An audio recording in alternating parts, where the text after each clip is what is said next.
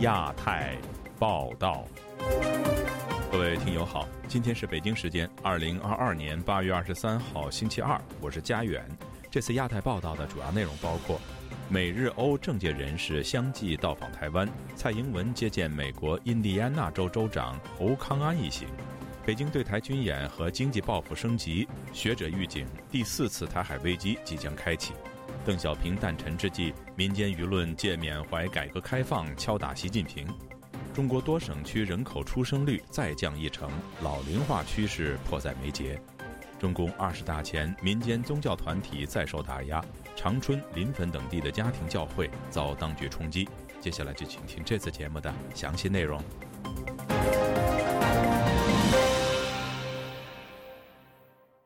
继美国联邦众议院议长佩洛西本月初访台后，北京虽然以军事和经济手段报复台湾，但抵达台湾访问的政界人士仍络绎不绝。而美国印第安纳州州长侯康安更成为疫情之后首位到访台湾的美国州长。本周一，台湾总统蔡英文在会见侯康安时强调，台湾愿意加强和民主伙伴共建所谓民主晶片的永续供应链。请听记者夏小华的报道。在台湾，总统蔡英文二十二号会见美国印第安纳州州长侯康安的时候，强调经济安全是国家安全和区域安全的重要支柱。蔡英文说：“台湾有能力也有意愿加强跟民主伙伴之间的合作，共同建构民主晶片的永续供应链。我们要一起维护共享的价值，创造更多的繁荣。”蔡英文表示，侯康安州长是疫情后第一位访问台湾的美国州长。印第安纳州是台湾在美国缔结的第一个姐妹州，已经有四十四年的历史。台湾和美国都是热爱民主自由的伙伴，也互相为彼此在印太地区重要的安全和经济盟友。蔡英文表示，近期佩洛西议长、参议院外委会马基主席以及印第安纳州州长等访团，都令台湾感受到美国各界对台湾坚定的支持。他认为，此时正面对全球威权主义持续扩张。过去这段时间，台湾也面临中国在台海周边的军事威胁。此时此刻，民主阵线的盟友更应该要团结起来，加强各个领域的合作。印第安纳州州长侯康安致辞提到，经济关系和合作对双方非常重要。印第安纳州是外国直接投资美国最大的州之一。台湾有时间的企业，包括联发科，都在投资的行列。印第安纳州将持续建立与台湾的战略伙伴关系，相信彼此的关系将日益强健，就如同印第安纳州出产的石灰岩。欧康安说：“Please know Indiana's commitment to building。”印第安纳州致力于打造坚韧的经济。我们要运用我们跟台湾坚实伙伴关系的渊源和共同价值观，因为选择和谁合作很重要。访团除了将拜访高科技的企业领袖，也将见证普渡大学与台湾的阳明和成功两所大学签备忘录。侯康安令在台湾外交部长吴钊燮的见证下，在台湾外交部与台湾经济部政次陈振奇签署了台湾印第安纳州经济合作以及贸易关系了解备忘录。侯康安表示，期待在半导体、微电子科技以及生物科学、干净能源等领域，从台湾的顶尖人才学习，借以有更好的合作成果。此外，日本国会跨党派友台议员团体日华议员恳谈会会长古乌圭斯众议员等二十二日也抵台访问。古乌圭斯出发前就强调，此行将会向蔡英文总统传递日方对于台湾的态度，而这也的确与牵制中国有关。乌龟斯另外在他的个人推特发文说，中国进行军事挑衅等脱离常轨的行动，也冒犯了东亚整体的和平与安全。面对这样的风险，共享价值的国家密切合作至关重要。台湾政治大学国际关系研究中心美欧所研究员严正生预料，中方不会有太大的反应。严正生说：“州长来，大陆会觉得跟你刚好对等，你省长见州长，这不是联邦层级吗？不是中央政府吗？是地方政府，当然没事，这个没有什么事啊。他会认为蔡英文是台湾省省长哦，对岸。至于日华肯团，严正生认为，只要团员没有在内阁担任大臣，而是阳春议员，也应该会没事。”台湾国防安全研究院中共政军与作战概念研究所助理研究员林博洲接受自由亚洲电台采访分析，中国二十年来一直想切断台美之间的官方交流，尤其在国力提升之后，加上习近平上任将近十年，对台工作搞得灰头土脸，他看来在台海议题上想把红线画得更外面一点。林伯洲说：“之前可能不限制州长，然后不限制国会议员访台。”然后现在他会开始逐步用，诶，在台海议题要那个红线要画更大，就是这个众议院的议长啊或议员来台湾访问的时候，能够他希望说不，就是哦，你们这些人都不要再进，因为对他们体制来讲，这个国会、行政、立法、司法其实都是一党在在控制嘛，所以没有所谓的什么行政不能干预。立法或司法部门。林伯洲提到，佩洛西访台之后，中方更挑明不允许美国和台湾再有官方接触，特别国会层级。这次会不会对州层级的交流有相应的动作，要再观察。安全供应链、民主晶片成为台湾拓展对外关系的利器，也形同安全保障。林波洲说：“美国如果要确保半导体供应链的安全，他如果没有办法。”把半导体的供应链从台湾拉出来的时候，他就必须确保那个供应链能够跟美国紧密合作。其实对他最好的方法就是把供应链迁出台湾嘛。可是这是不可能办到。严振山则提到，七十年前普渡大学协助台湾将台南工学院转型为成功大学，成为台湾首屈一指的理工大学。约二十年前，普渡大学校长访问台湾的时候，还派了记者随行。之后出了一本书，谈亚洲三虎，也就是香港、台湾和韩。国与普渡大学之间的关系。此外，台湾的科技界、学界、军方有不少的普渡校友。当年美日汽车产业竞争，美方曾经要求把日本丰田厂搬到美国设厂。有此经验，印第安纳州长应该是想争取半导体相关的投资到印第安纳州，创造就业机会。自由亚洲电台记者谢小华台北报道。解放军自本月初开始对台湾军事演习，其人数和参演的军事装备不但数量空前，演习范围也首次以包围台湾为中心。本周一，在美国华盛顿智库战略与国际研究中心举办的研讨会上，有学者对新一轮的台海危机提出了警告。请听记者唐媛媛的报道。参与八月二十二日研讨会的学者一致认为，中国此次演习解放军军舰和军机穿越台海中线，目的在于打破台海既往常规，并设置一种新状态。而在未来，中方对台实施军演、发射导弹飞越台湾，以及派军机及军舰跨越台海中线等，都可能成为北京对待台湾问题的新常态。但也有学者认为，中方军演的政治意义其实大过于军事意义。美国海军研究生院国家安全事务系助理教授克里斯多弗·杜梦欣指出：“The the way to think about the both the maritime but also the broader set of exercises is really as a political signal that certainly has some military utility.” 中国此次军演是一个政治讯号，这不是入侵台湾的演练，而是中国对美国政府和台湾政府表达不满的政治宣示。此外，有学者也认为，中国在美国众议院议长佩洛西访台后一系列的行动，是中国一贯的灰色操作。美国智库兰德公司政策研究员克里斯蒂娜·加拉弗拉认为：“What we're seeing is broadly consistent with um, China's gray zone approaches. So, um, in the sense of combining um military and non-military.” 中国采用军事与非军事手段对付台湾。他会动用一切资源来达到政治目的。他所采取的手段包括了外交、经济、金融、资讯战，还有网络战。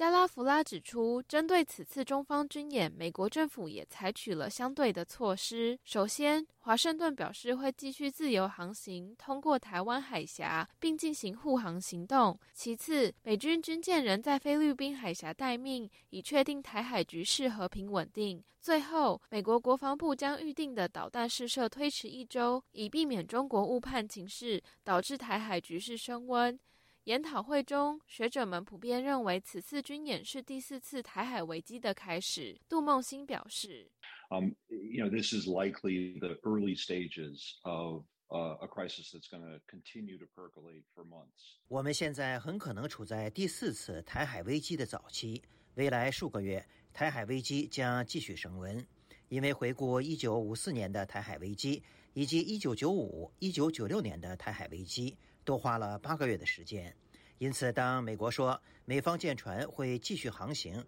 通过台湾海峡进行护航，这对中国来说就是一种挑衅。中国觉得美国对台湾的支持是对一中政策的切香肠战术，所以中国想画出红线，告诉美国、台湾以及世界，中国对于美国的一中政策不能再有任何退让。美国空军大学中国航天研究所研究主任罗德里克里则认为。中国将此次佩洛西访台定义为危机，因为对内北京当局属实认为佩洛西访台是政治危机，而以危机命名此次事件，在对台军演时更能挑起解放军英勇为国的心态。至于对外，中国则使用危机来指责美国破坏台海现状，谴责美国霸权破坏区域和平，意图在限缩中国发展。此外，学者们还分析认为。此次中方对台军演中，解放军多枚导弹射入日本经济海域，此举是有意吓阻日本，以阻止日本协同美国介入台湾事务。自由亚洲电台记者唐媛媛报道。中国军方近期密集军演，使台海局势进一步升温。日本担心台湾可能出现紧急状况。据日本媒体报道，日本最快在二零二四年计划部署上千枚长城巡航导弹。有军事专家相信，日本面对中国的威胁，选择采取主动，背后一定有美国的支持。以下是记者高峰的报道。日本读卖新闻报道引述多名政府相关人士的话说，因应台海局势升温，计划加强十二式地对舰导弹的射程，由一百多公里增至一千公里，将在冲绳至九州一带部署，可以覆盖中国和朝鲜半岛沿岸。这款由陆上自卫队配备的导弹，计划改良成可建设或战机发射，未来也会用于对地攻击。导弹最快在二零二四年部署，比原计划提早约两年。报道说，日本有关决定是为了缩小与中国在导弹攻击力方面的差距。预计日本政府将在今年底修订国家安全保障战略文件，提出基于自卫目的必须拥有攻击敌方导弹基地等的反击能力，其核心将是改良型导弹。日本现实并未部署长城导弹。根据美国国防部等分析指出，中国目前拥有约三百枚中程巡航导弹。和约一千九百枚中程弹道导弹，射程可以覆盖日本。至于朝鲜，则拥有数百枚射程可涵盖日本的弹道导弹。中国和朝鲜也正研发能变轨飞行的高超音速导弹。若日本自卫队仅以拦截导弹，将难以应付。台湾国防安全研究院国家安全研究所所长。沈明世认为，日本部署远程导弹是出于战术考量，对穿越第一岛链宫古海域的中国的船只来进行反制，或甚至于它可以部署在日本海，或者是它的日本的本土的一些相关的阵地里面。因为过去十年，我们看到中国的海军，他经常穿越了日本各个大岛之间的海峡，或者是呢。中俄舰队联合巡航，绕到日本的后面，啊，那如果要根本的解决，或者是贺阻敌人对你使用飞弹，那最好的方式当然就是比较主动或者是攻势性的做法，你可以反制或者是报复的攻击。沈明是认为，日本具备足够航空和航天技术，去发展射程超过一千公里的导弹。相信有关部署不会导致台海紧张局势火上加油。对你只要在那个火箭上，然后装装上导引的系统，然后装上高爆的火药，其实就能够达成。但是我认为它基本上还是一种主动防卫性的贺主武力，基本上只是强化日本的他自己本身的防卫，或者是贺主可能对日本的威胁，除非他能够装核弹头。嗯，在没有核弹头的情况下，我不觉得会对整个区域情势会造成重大的影响，基本上没有什么战略性的意义或战略贺主的意义。也许中国的媒体会借题发挥，但是我不觉得会造成区域的冲突。日本现行宪法从一九四七年开始实施，当中第二章第九条定明，日本放弃以战争作为解决国际争端的手段，不保持陆海空军及其他战争力量，不承认国家的交战权。台湾中华战略前瞻学会研究员王信立表示，日本政界一直谋求改变专守防卫的安保政策。过去在二零一二年的钓鱼台的争端，啊，到最近这个所谓的佩洛西访台造成呃造成的这个影响，他们都会去想要利用这个时间点，利用利用这个危机，来唤醒国内对于专守防卫这个概念的打破。也就是朝向能够修订宪法，在最近岸田文雄他的支持率下降的这个状况之下，他会一方面想要去利用这种新闻来提高自己本身的民调，因为他会利用这个机会再次提醒大家要建立自己本身对于中国威胁的反制能力，才能够确保自己的安全。修改这个日本的宪法的这部分，这是最终的终极的目标。他说。近期，解放军在台海密集军演，为日本政界提供了好机会。台湾发展弹道飞弹，过去美国不愿意开绿灯，可是在近近几年之内，因为中国因素，这个台湾获得了这方面的默许啦，或许是一些技术的这个协助，呃，让台湾的这个长城的这个呃对地飞弹有了大幅的成长。类似像这次的呃中共试射飞弹的动作呢，就可以让日本政府得到一个很好的机会，去说服老百姓去部署这种对中国的这个弹道飞弹。王信立相信，如果没有美国的默许，日本政府不会贸然部署长城巡航导弹。自由亚洲电台记者高峰香港报道。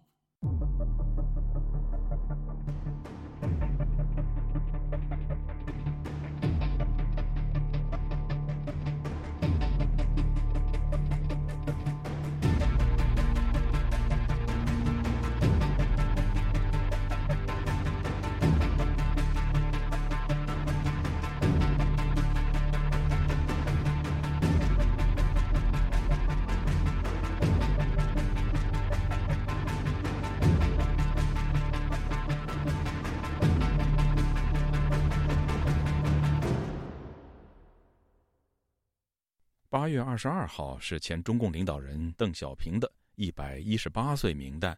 很多网民借怀念邓小平，暗批习近平开倒车。那么，今天的中国为何会偏离改革开放的原始轨道呢？以下是本台记者凯迪的报道。人民日报周一透过微博推出邓小平语录，其中重点包括主权问题不能讨论、科技是第一生产力、爱国者治港、发展是硬道理以及热爱祖国等五点内容。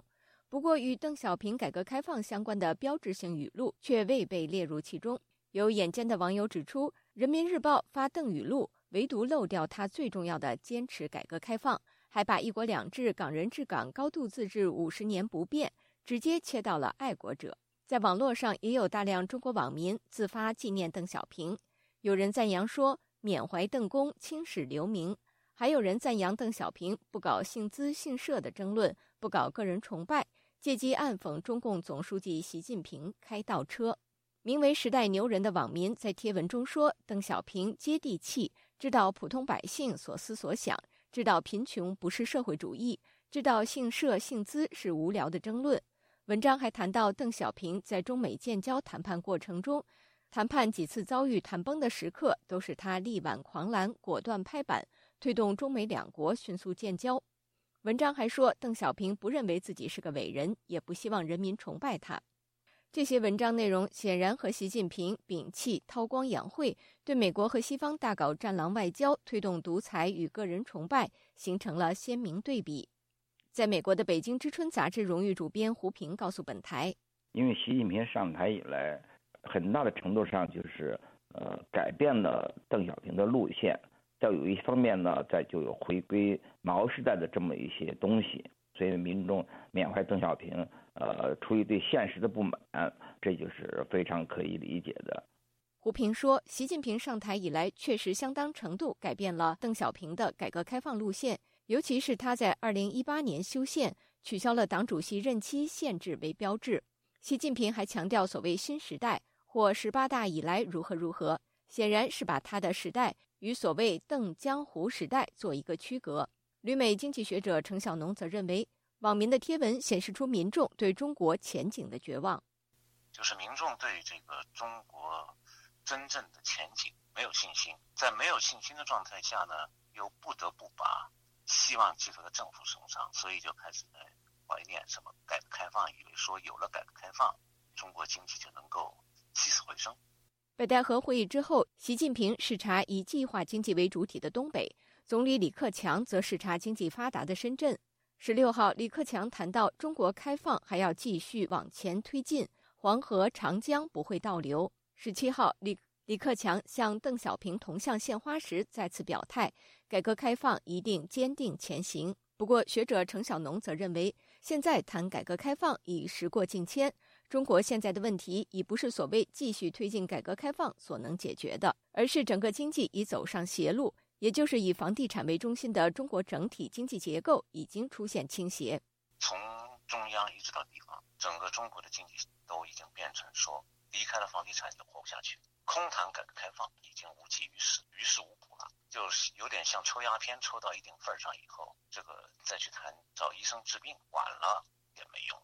从邓小平时期到胡温、江泽民，再到今天习近平的新时代，所谓改革开放为何会越来越偏离原始轨道？旅美时事评论员恒河认为，邓小平的改革开放就如清末洋务运动，只进行经济体制改革，而不进行政治体制改革，而这是中共内部早就达成的共识。因为一旦政治体制改革，共产党必然垮台。恒河认为。习近平的开倒车就是要设法保证中共政权统治，而不能让这种经济改革走向其认为失去控制的局面。因此，必须要改变市场经济来适合当局这套制度。这一切并不仅是习近平个人选择，而是党内相当大势力要走这条路。所以，共产党实际上是现在走到绝路上去了，不在乎是谁谁出头来收拾这个局面。为什么让？让习近平这样子干下去，是因为没有人能够收拾这个局面，没有人能够改变这个这个状态。恒河指出，要回到邓小平的改革开放已是不可能的，因为正是改革开放走不下去，才走了目前这条路。以上是自由亚洲电台记者凯迪华盛顿报道。中国新生人口持续下降，上半年浙江、山东等地出现人口持续减少，部分地区下降一成以上。中国国务院二十六个部委成立了优化生育政策工作部际联合会议，由副总理孙春兰为召集人，同时撤销国家卫计委计划生育兼职委员制度。以下是记者古婷的报道。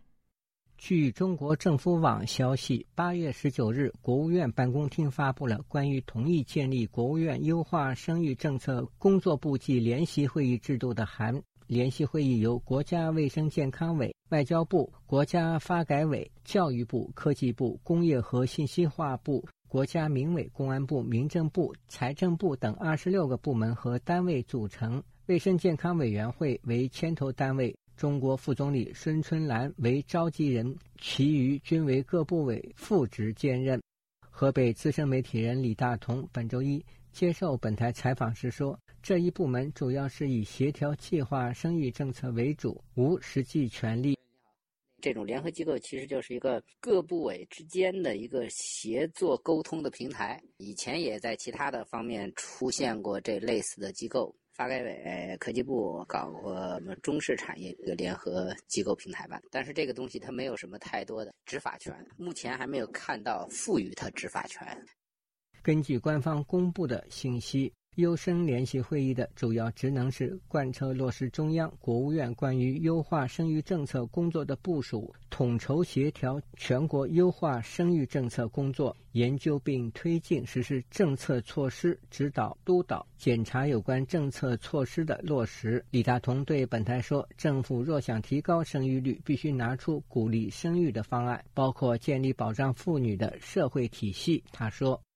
人口问题。”嗯，已经走到今天这一步了。如果没有一个大力的这样有效的规则的改变的话，这个问题基本上无解。它需要一个社会全面的社会保障体系的建立啊，孩子的抚养、营养、教育、医疗。包括父母的对子女付出的这种补助，等等等等，它是一系列的社会保障问题。有学者认为，成立优化生育政策联席会议，是因为当局意识到，从全面落实生育二孩到三孩政策，不但未能扭转人口下降的趋势，而且情况越来越糟。据第一财经网站报道，今年上半年，包括宁波、河南。贵阳、山东、德州等地出生人口均出现下滑，一些地方下滑幅度超过一成。比如，山东德州市卫健委发布的数据显示，二零二二年一至六月份，通过山东省人口监测。以家庭发展服务管理信息系统统计，出生人数为一万五千三百二十三人，出生率为千分之二点五五，自然增长率下降至千分之零点零八。中国第一经济大省广东出生人口数据也继续下降。民间机构北京一人品中心联合创办人陆军认为，北京近期陆续出台旨在提高出生率的政策。可见中国人口负增长形势严峻。他对本台说：“呃，十七个部门已经联合印发了一个指导意见，就是要进一步完善和落实积极生育支持措施。最近，从中央政府层面鼓励和促进生育的政策是接二连三的推出。因为从相关统计数字来看啊，中国的人口生育率是急剧的下滑。”降幅有的地方甚至于超过了一成。如果要是生育率下滑的趋势不能得到扭转的话，那么呃，这个民族未来还有什么前途呢？目前，中国国家卫生健康委员会、国家发展改革委等十七部门联合印发关于进一步完善和落实积极生育支持措施的指导意见，将婚嫁、生育、养育、教育一体考虑，从财政、税收、保险、教育、住房、就业等各方面完善和落实积极生育支持措施。但是，和前一次一样，未公布具体优惠方案。自由亚洲电台记者古婷报道。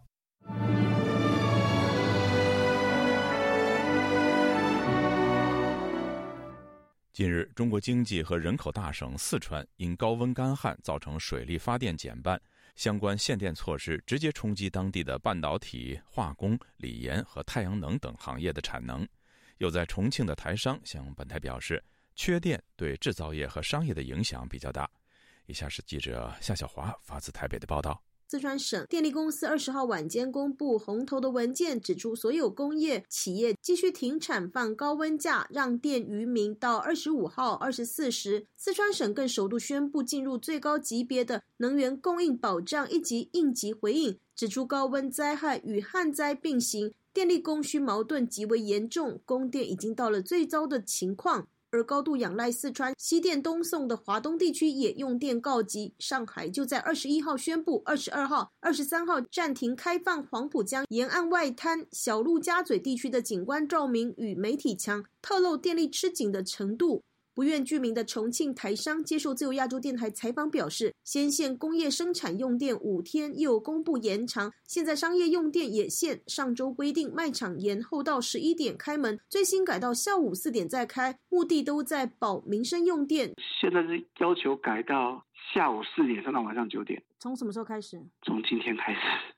很凌晨新的通知，昨天才发出来，昨天晚上才做出了决议，所以今天还没执行，应该明天会开始执行。是针对些什么类别？就是 shopping mall 嘛，商场，就例如星光天地啊、太平洋百货啊这种百货公司，一开空调就一整栋的中央空调这种大卖场。那餐厅呢？餐厅如果不是在 shopping mall 里头的，应该是 OK 的。所以它主要要求的还是以专业卖场为主，例如说是电器啊这种的，就是单一体的专业卖场为主。像我们就影响比较大，我们在苏宁国美啊。这种影响就就都是要求下午四点。这名重庆台商的说法证实四川缺电问题恶化。他说：“现在川渝的温度一直没降下来，前几天去湖南也是在四十度左右，深圳的深圳下了个雨也降下来了，就重庆一直没降雨。”小时候要做人，要在要做人造降雨，好像也没做成功，没有云。这名重庆台商从事厨房电器销售，他提到卖场限电就冲击到了民生消费业，粗估这几天其销售额比同期约减少一两成以上。至于在四川有不少的台湾大厂，他认为影响肯定有，只是难料限电时间多长，损失仍难估算。他说：“是全国性的啊，你你。”你就算你没限，只要你的供应链上有任何一个限掉了，你还不是一样就没办法。全国性的，因为都四处都高温嘛，有一半以上的中国地方都是都是高温的太厉害了，所以它限电其实是也没办法呀。你只要保民生用电，你不限电就。保不住。他提到，重庆之前主要靠三峡大坝水力发电，没有下雨，没有台风，缺水发电不够，水位肯定受影响。重庆高温达到四十五度，政府限电是没有办法的事。这名台商提到，政府规定商场的冷气必须设定在摄氏二十六度 C 以上，很多商场甚至开到二十八度。工厂限电叫员工休息别上班，停掉了生产用电，超过负荷的都得停工。工厂抱怨外销单影响大，这种肯定没办法。至于能有什么应变作为，他说：像很多地方有的是用发电机嘛，就是你做外销单的是用发电机，或者有些个别产业可能政府会保，例如笔电行业，我认为政府可能会保，对，因为笔电行业占了整个重庆 GDP 太高了，所以这种部分的产业可能他们跟政府申请，政府可能会保保部分的生产用电给几家高单子的外销单，因为我知道前阵子有。是有保过的。不止台商承受了限电的损失，没开工的老百姓没有工资，尽管无奈，仍然认了是气候失常，替政府说话。在重庆汽车零组件业打零工的王耀明接受自由亚洲电台采访就说：“太热了，不能生产，因为确实呃不行，就是说他要供民用电，工业上的电限了噻，就供民用来用，一般那一厂就放了噻。所以您几天没上班了？”八九天没有上班啊，这个是政府行为，老板普通的老板没办法。哦，那八九天没上班有工资吗？肯定没工资啊，我是打零工干的。王耀明还说，一般人有冷气吹还不会热死，那些种水稻的农民只能早晚去耕种务农。四川主要产业包括了半导体、化工、新能源车和新原料锂盐、太阳能、钢铁等等，台资代工大厂。伟创、广达、人保、富士康等都在当地设有厂区。红海董事长刘伟阳日前曾经说，四川限电对红海集团当地成都厂区当然有影响，但是多大要看同仁努力的结果，而且必须检视库存的状况和未来加班调度等因素。红海集团代理发言人黄清敏二十二号接受自由亚洲电台采访，只表示：“呃，我们目前影响不大。”鸿海旗下富士康当地工厂生产被迫暂停。富士康在成都当地厂区主要组装苹果 Apple Watch、iPad 和 MacBook 产品。台湾经济研究院资深分析师邱世芳接受自由亚洲电台采访分析，单就四川的台厂主要是生产 PC 和 PCB，也就是印刷电路板的厂商，以及笔电相关应用为主。目前业者更担心疫情后内需消费疲软、库存消化慢、市场复苏的问题。邱世芳说：“厂商现在目前比较担心的还是说终端需求的下滑。那限电的话，可能就要视当地的这个政策，定看后续。因为现在目前传出来是大概会延续到这个二十五号。”有部分的区域就是会变成是轮流来做一些少部分的供电。台湾经济研究院产经资料库研究员暨总监刘佩珍接受自由亚洲电台采访表示：“这个四川，那么乃至于到重庆，未来长江三角洲，那么整体的一个限电的措施，那么对于现阶段的。”那半导体业者可能影响在营运上，其实相对是有限。刘佩珍认为，未来则必须关注包括美中两强对抗等因素。此外，今年第二季中国在疫情封城下，面临全国部分地区供电不稳，未来这个情形会不会使得外资对中国投资的脚步或整体考量变得谨慎，有待观察。自由亚洲电台记者谢小华台北报道。中国人民银行八月二十二号宣布调降贷款市场报价利息。期望以此提振房地产业以及刺激经济。不过，有学者认为，当前烂尾楼事件和动态清零仍在持续，此举对经济刺激的前景并不乐观。请听记者陈品杰的报道。中国央行于本周一公布最新贷款市场报价利率 LPR，一年期的 LPR 利率为百分之三点六五，下调五个基点。这个利率是中国各银行提供给企业和家庭的最优惠利率基准。而作为抵押贷款基准的五年期 LPR 也从百分之四点四五下降至百分之四点三。下调了十五个基点。这是人民银行今年内第三次调降 LPR 相关利率。一般来说，降息措施可以鼓励银行以较低的利率发放更多贷款，进而支持经济活动。而本次中国央行降息也将影响房贷计算方式与金额。外界分析，中国当局此举是为了刺激低迷的房市经济。不过，在纽约的政治经济专家秦鹏就向本台表示。中国这次降息恐怕对刺激房市和提振经济的效果有限。他说：“通过降利息来讲的话，解决不了根本问题，因为主要的问题是现在大家不敢买房子，不敢贷款。不敢买房子的一个重要原因是因为烂尾楼。同时呢，现在呢这种经济状态、这种疫情防控状态，让很多人充满了这种不确定性，不知道自己的下一步将来某一天会怎么样的，所以不敢贷款。”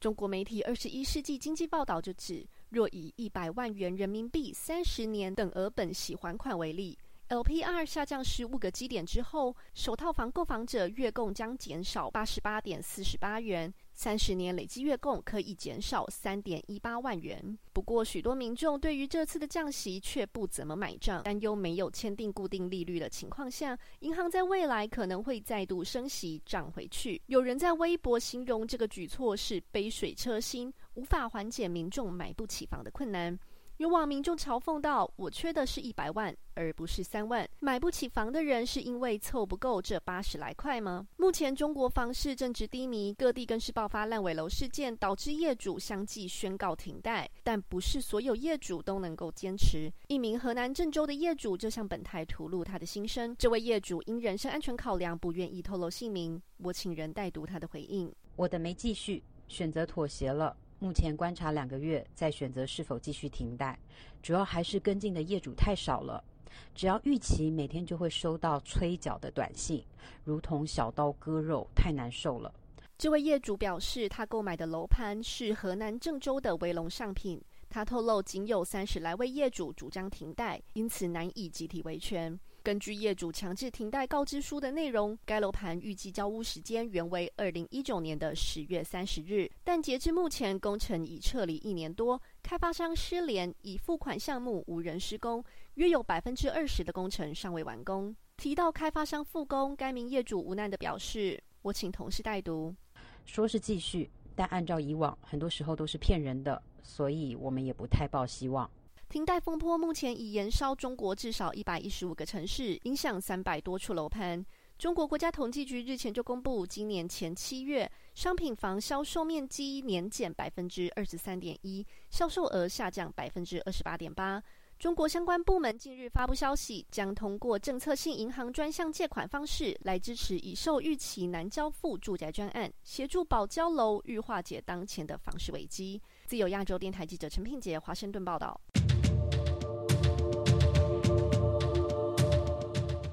长春阳光之家归正教会信徒本周日被当地警察冲击，该教会的牧师张勇、长老曲洪亮等九人被带走调查。另外，山西临汾圣约家园教会亲子营活动遭一百多名警察冲击，而西安市民政局近日也取缔了中华福音总会西安区联会和当地的丰盛教会。详情，请听记者古婷的报道。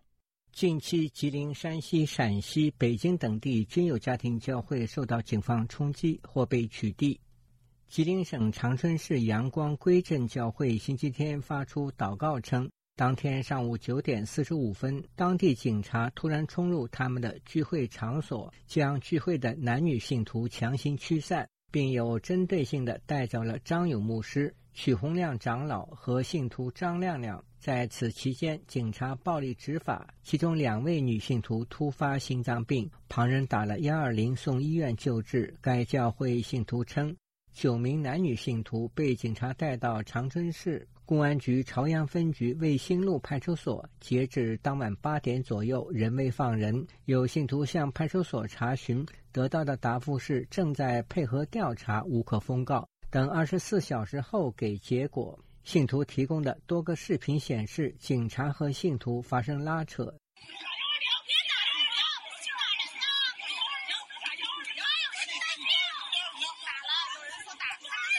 有一名女子躺倒在地，人群中有人在喊：“警察打人啦！”他们那边警察说打了。本台记者致电长春市公安局卫星路派出所，但电话始终是忙线音。就在上周五晚，山西临汾圣乐家园教会遭到警察冲击。该教会周六发布的带导信称，临汾圣约家园教会七十人在外举办亲子营活动，被一百位警察连夜带走，手机被没收。次日凌晨两三点，部分孩子被送回家，童工们不清楚多少成年人被扣留。三点多。派出所派人到童工韩小栋家中搜查，并带走了一些书籍资料，又到李杰传道家搜查。对于当局近期接连阻挠基督教家庭教会信徒聚会。熟悉中国宗教情况的李先生告诉本台，有近两千多年历史的基督教认为是神创造了世界，除了信仰神，不会信仰其他。这与中国共产党教育人们爱党爱国的观念有着极大的差异。他说，基督教从不向当局妥协。从在浙江开始拆教堂、拆十字架，到全国呢拆十字架、拆教堂，一个新的宗教管理条例啊。主要是对基督教要严加的管控，所以包括成都的秋雨教会的王以莫斯被重判，还有其他的很多地方的呃教会的这个牧长啊被重判，足以说明他对这个基督教啊是非常之恐惧的。另据四川家庭教会信徒说，古蔺县公安局以组织资助非法聚会为由，六月十四日将温州基督徒林学穗刑事拘留。七月二十二日，林学穗被检察院批准逮捕，另两位信徒被以相同的罪名取保候审。山东一家庭教会牧师约翰告诉本台，近期当局对家庭教会的行动比以往增多。比如，北京西安教会门头沟分会八月十四日举行主日聚会，该教会牧师杨俊被带走调查。约翰说：“最近这一段时间以来呢，那么政府啊对家庭教会的打压越来越残酷了。”北京西安教会作为中国家庭教会的领军性的教会啊，也遭到严重的逼迫，表明中国家庭教会的生存环境也越来越严酷了。众多的教会呢，遭受到不同程度的打压。八月十四日，西安教会门头沟分会堂举行主日聚会，当地派出所、文化局等十人上门禁止。该教会的两部电脑被带走，牧师杨俊等九人被警察带到永定派出所调查，其后获释。另外，西安市民政局八月十九日发布公告，取缔中华福音总会、中华福音总会西安区联会。丰盛教会公告指，上述教会未经登记，擅自以社团名义展开活动，认定为非法社会组织。自由亚洲电台记者古婷报道。因为在美国买房事件在网上引起热议的中国极左网红司马南突然被全网禁言，有评论指出，相信与二十大快要召开，当局要保持网络氛围平和有关。此外，小粉红在佩洛西访台后的反应，让中共意识到民族主义极端化的严重后果。禁言是为了防止民族主义失控。请听记者陈子飞的报道。在中国的微博，拥有超过三百万粉丝的爱国网红司马南承认，在二零一零年在美国买房事件在网上热度持续燃烧，还没减退。他的微博周六因为违反相关规定。出现账号被禁言的状态，同时微信公众号用“司马南”或“司马南频道”搜寻，都显示暂无官方账号相关结果。司马南在抖音和 B 站等个人平台也被禁言。司马南的微博周五傍晚最后一则微博的标题为“司马南向公安部、中国网信办实名举报联想花钱控制舆论”的视频。他在视频中除了谈及要举报的内容外，也提及自己在美国买房的事。我也是自己有见不得人的事儿了，自己有丢人的事儿。大家骂我骂的都对啊，我让一些人心里不愉快。二零一零年，我二十五万美元在美国买了一个小房子，这事我已经反复检讨了。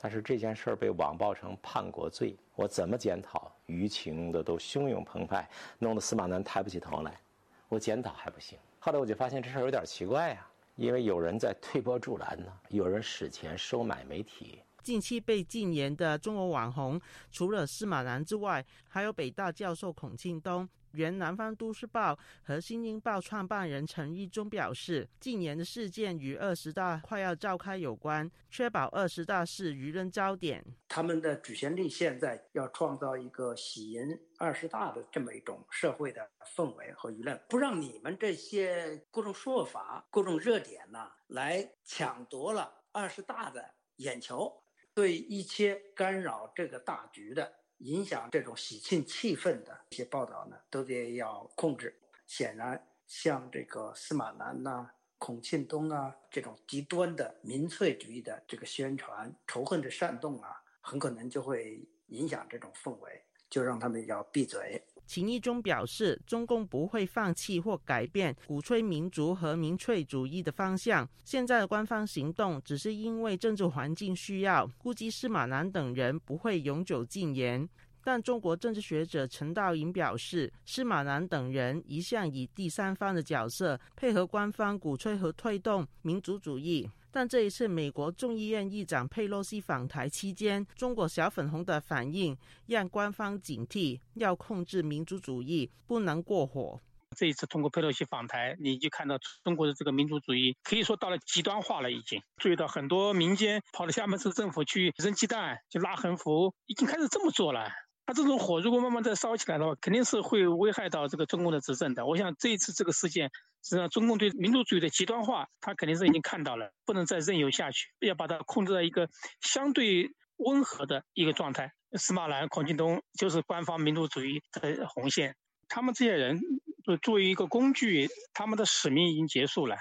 对于佩洛西访台期间评论相当火辣的前《环球时报》总编辑胡锡进，却没有受到影响。陈道莹认为，被禁言的司马南和孔庆东言论是来自民间，胡锡进是为官方放风，作用有所不同。胡锡进他多多少少还带有一点官方的色彩。这一次通过佩洛西访台之后披露出来的消息，《南华早报》不是报道吗？美方把通过电子战完全干扰了，根本找不到佩洛西的飞机啊！呃，中方确确实实是准备了胡锡进说的那那那几套方案，什么半飞了、拦截了等等，确确实实有这个打算。我那就说胡锡进他这些言论出来不是空穴来风，他实际上是代表了官方的，由他来说出来。如果没有，那么就是说我说错了，对不对？放个大炮，胡锡进还把他还把他圆回来。和这个司马南、这个孔庆东他们刚这个不一样。他表示，这一次官方的行动是列出红线，相信在未来的一段时间，官方会暂时压住民族主义言论，也意味着司马南等象征民间民族主义的鼓吹人物使命已经完结。就亚洲电台记者陈子飞台北报道。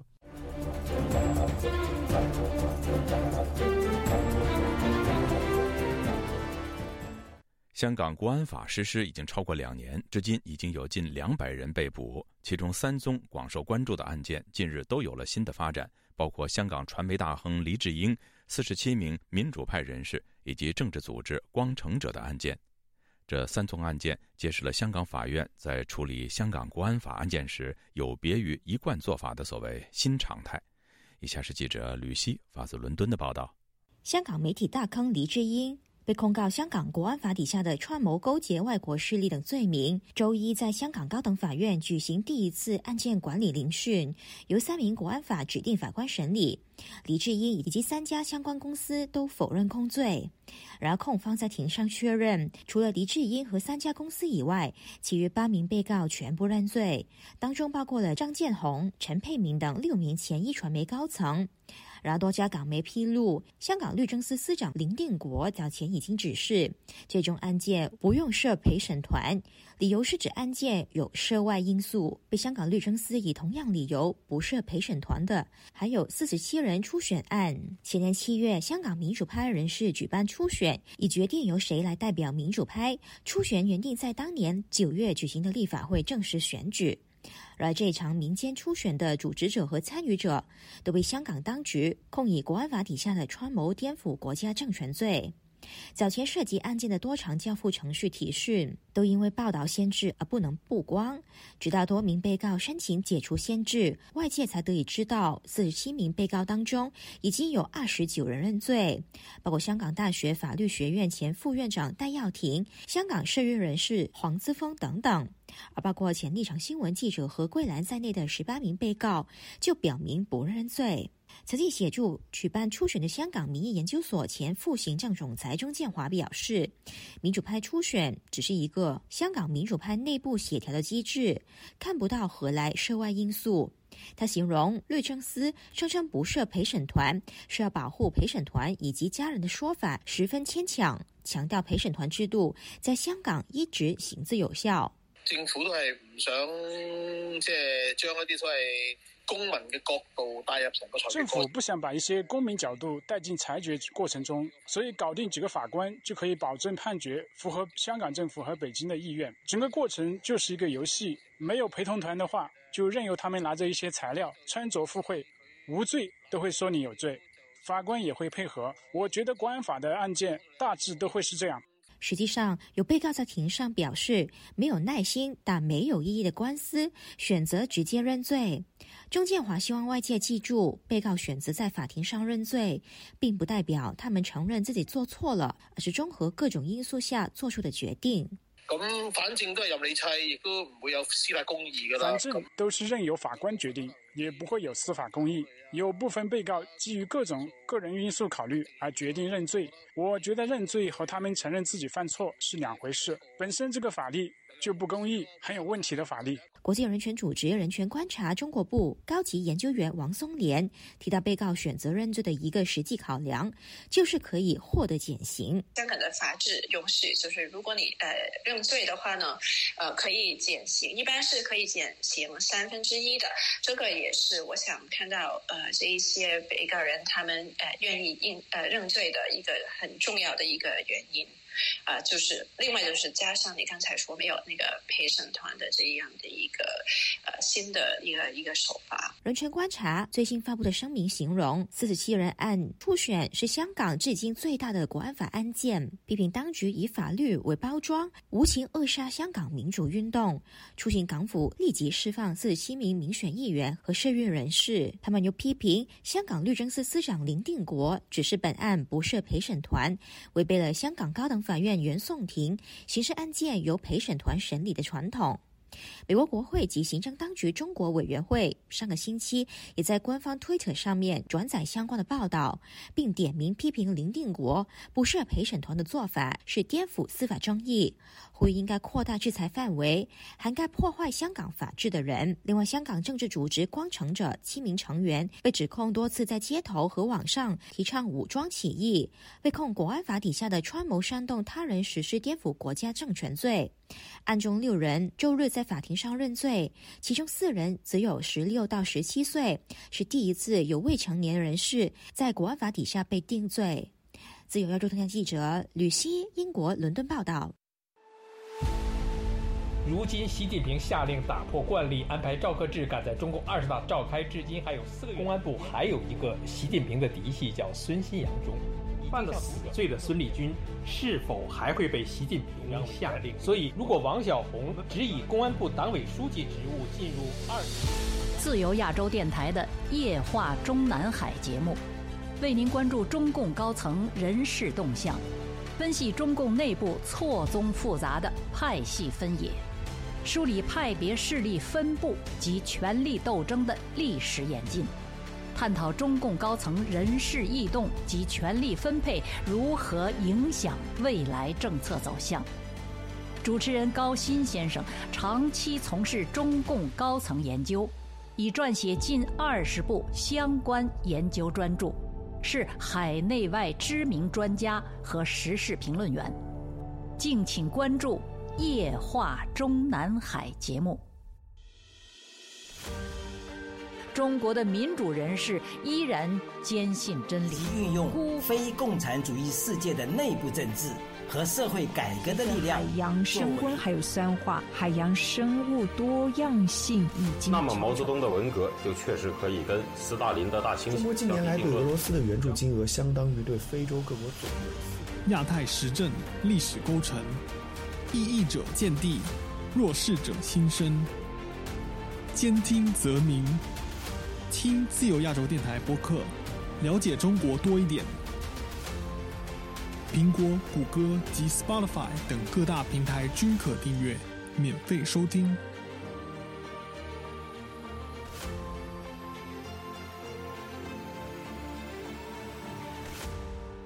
听众朋友，接下来我们再关注几条其他方面的消息。日本首相岸田文雄确诊感染新冠肺炎之后，中国国家主席习近平二十二号致电慰问，他祝福岸田早日康复，也表达了要构建符合新时代要求的中日关系。